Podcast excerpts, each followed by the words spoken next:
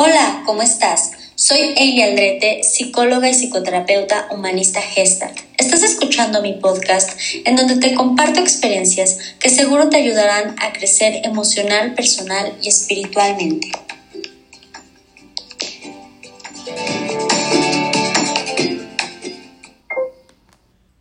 Estoy súper contenta este viernes porque de verdad en esta semana he recibido muchísimo apoyo de gente escribiéndome, con que siga con los podcasts, con que los videos también de IGTV en la cuenta de Instagram. Y estoy muy contenta porque aunque la comunidad todavía va pequeña, pues recibir estos comentarios anima.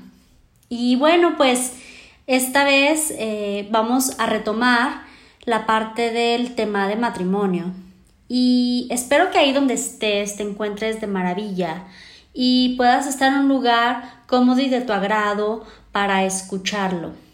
Y si no, busca un momento para escucharlo y si lo quieres compartir con alguien más, estaría increíble que se sentaran con eh, una taza de café, una copita de vino o simplemente en un lugar del agrado de ti y de tu acompañante y que puedan recibir algo.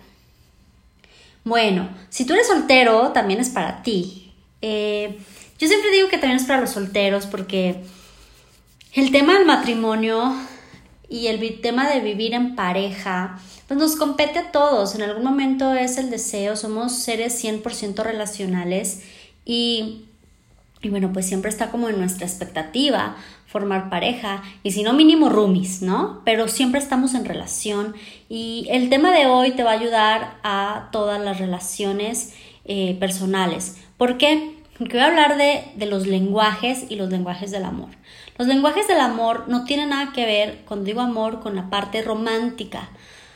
Tiene que ver con cómo nos comunicamos con acciones hacia el otro para detonar interés, amor, afecto, amistad. Y, bueno, pues a mí me gustaría empezar a, citar el libro de donde sacó este tema, eh, el doctor Gary Chapman. Eh, la verdad, cuando escribió esto, hay muchas, muchas versiones, de hecho, eh, ojalá encontraran el más actual porque, bueno, ya vienen temas como más actuales pero es la, misma esencia. Tiene el libro de el amor, los cinco lenguajes del amor para los hijos, los cinco lenguajes del amor que es dirigido a parejas y eh, los cinco lenguajes del amor para solteros. Y es esto porque les digo que los lenguajes eh, es universal, ¿no? Todos hablamos un lenguaje con el cual comunicamos algo. Y el doctor Gary Chapman propone estos cinco lenguajes porque en nuestras relaciones interpersonales tenemos cinco maneras de comunicar el interés. Y estas son las siguientes. Contacto físico, tiempo de calidad, regalos, detalles, palabras de afirmación, actos de servicio. Y bueno, él propone estos y claro que a lo mejor y, cada uno vamos a ir encontrando vertientes, ¿no? no, pues yo hago tal cosa para que mi pareja, mi mamá, mi papá, mis hijos se sientan amados. Y ese es un lenguaje, ¿ok? Hablando de lenguaje, pues son acciones. Muy bien, pues a mí me encanta la propuesta del doctor Gary Chapman y me ha servido mucho. este libro lo utilizo como base para algunos ejercicios que hacemos en la terapia de pareja. Pero como te decía, pues se enfoca a todos. Todos recibimos atención, amor y todos recibimos cariño o aprecio de nuestras amistades y familia. Entonces, eh, para platicar de este tema, quiero hacer algunos ejemplos. Como bien sabes, siempre voy a compartir mi experiencia en el sillón terapéutico. ¿Y a quién le ha pasado que recibe reclamos constantes de las personas a su alrededor? En este caso pondré el ejemplo de una pareja que llega a consulta y es muy común que el hombre dice es que ya estoy cansado porque constantemente está diciéndome que nunca paso tiempo con ella, que nunca paso tiempo en casa, que solamente me importa el trabajo y, a veces también paso tiempo con mis amigos y que no dedico suficiente tiempo. Y entonces de pronto la, la mujer responde y dice, es que es verdad, nunca estás. Y él responde, pues es que yo nunca estoy porque necesito trabajar horas extras, trabajar demasiado para darles la calidad de vida a ti y a mis hijos que, que, que requieren, que necesitan. Y entonces yo hago una pausa y y de pronto él empieza a decir algo así como yo nunca me siento escuchado, cuando logro algo jamás me has dicho que te sientes orgulloso de mí, no te das cuenta, no reconoces que trabajo más de 10 horas eh, al día y y a veces he, recibido reconocimientos en el trabajo o ascensos y tú nunca dices nada, tampoco dices nada cuando sí hago las cosas que te gustan y entonces de nuevo hago una pausa en silencio y los dejo que se escuchen. Y les prometo que no encuentran cuál es el problema. Para ellos solo escuchan quejas, quejas y llegan al consultorio porque están hartos de recibir esas quejas de su pareja, porque ellos sienten que lo entregan todo. Él entrega todo en el trabajo para hacerla feliz y para hacerla sentir amada, o sea, que su familia, sus hijos se sientan amados por tenerlos en un buen colegio. Y ella se siente frustrada porque ella siente, fíjate bien, ella mantiene la casa limpia, aparte tiene un trabajo fuera de casa, y ella dice, es que yo todo el tiempo estoy en la casa limpiando, teniéndote camisas planchadas, la comida que te gusta.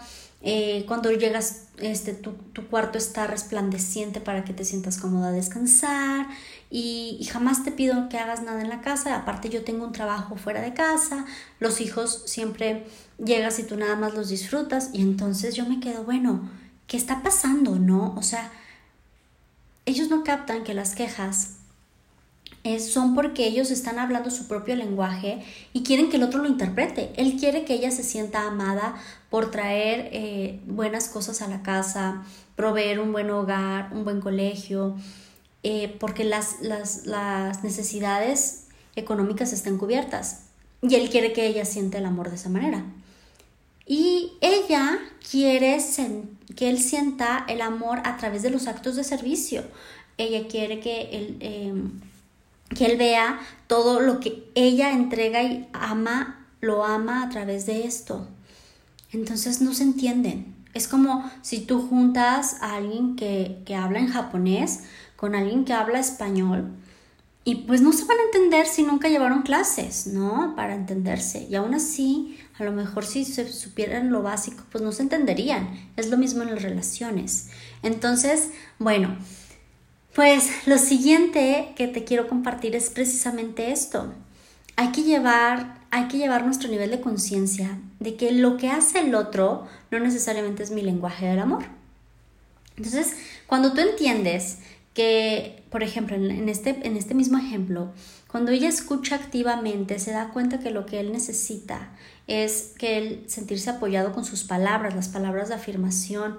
Cuando él se da cuenta que ella necesita tiempo, que es tiempo de calidad, que es lo que ella está pidiendo, cuando dice nunca estás en casa, no pasas tiempo con nosotros, entonces no es que ella quiera que valore que la casa está limpia, resplandeciente, las camisas planchadas, ni que aparte tiene un trabajo fuera de casa.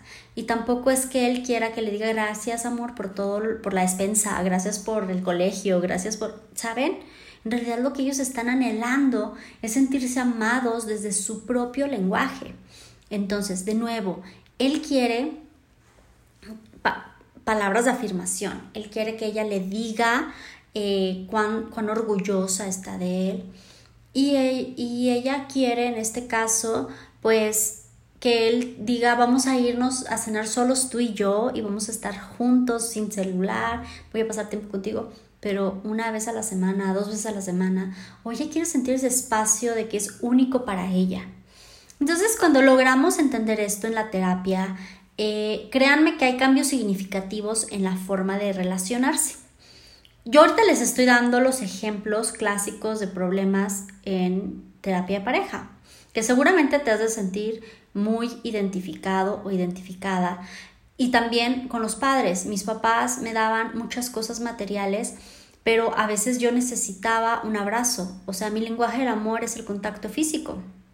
Y el lenguaje del amor, quizá de ellos, pues era el de los regalos, dar regalos, ¿no? Y, y, ellos sentían que con eso estaban cubriendo mi necesidad de amor. Y no necesariamente lo que cubre tu necesidad de amor debe cubrir la necesidad de amor del otro. Entonces debemos de llenar nuestros tanques, que así lo llama el doctor Gary Chapman, llenar nuestros tanques de ese amor que el otro necesita.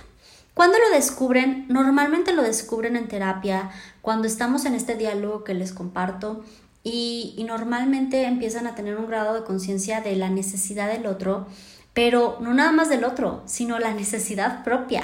Quizá él nunca se había dado cuenta que él quería las palabras de afirmación y quizá ella nunca se había dado cuenta que necesita tiempo de calidad. Y hasta que alguien les hace ver o los escucha activamente y se los pone enfrente, el trabajo de un terapeuta es ser un reflector, es ser el espejo para que ellos se escuchen, se vean y entonces se puedan comprender mutuamente.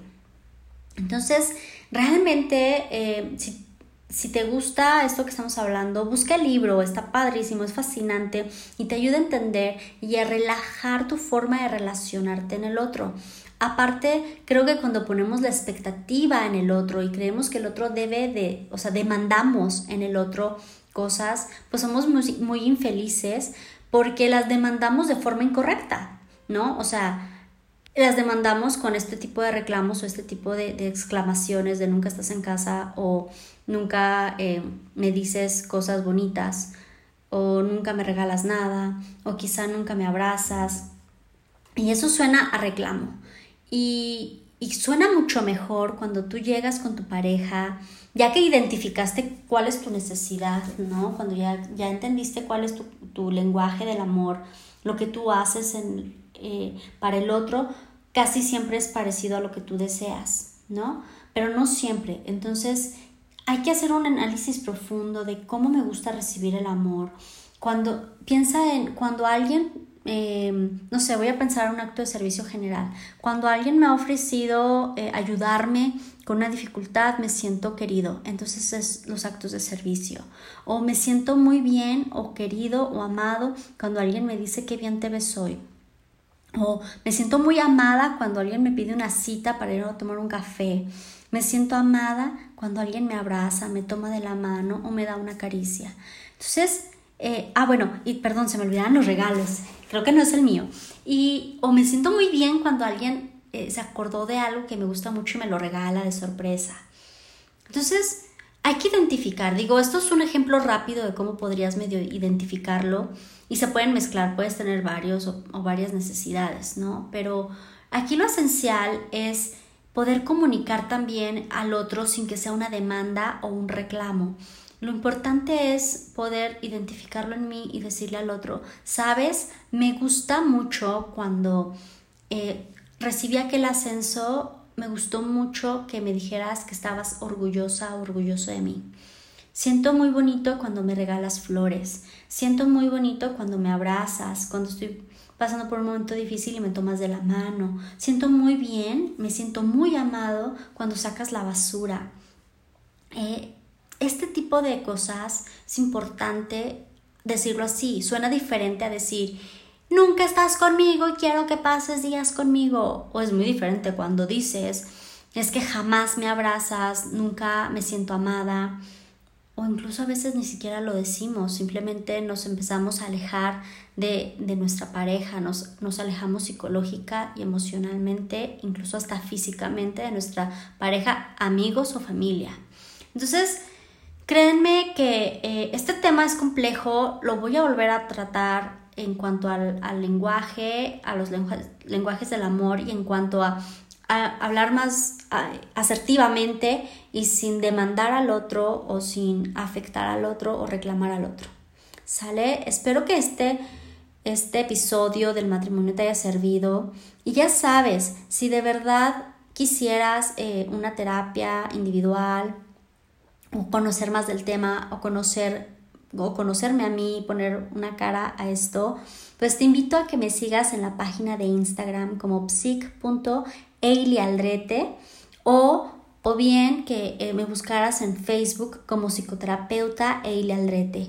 Estoy fascinada de compartir contigo este tema y recuerda escucharlo solo o en compañía haciendo lo que más disfrutas hacer. Hasta luego.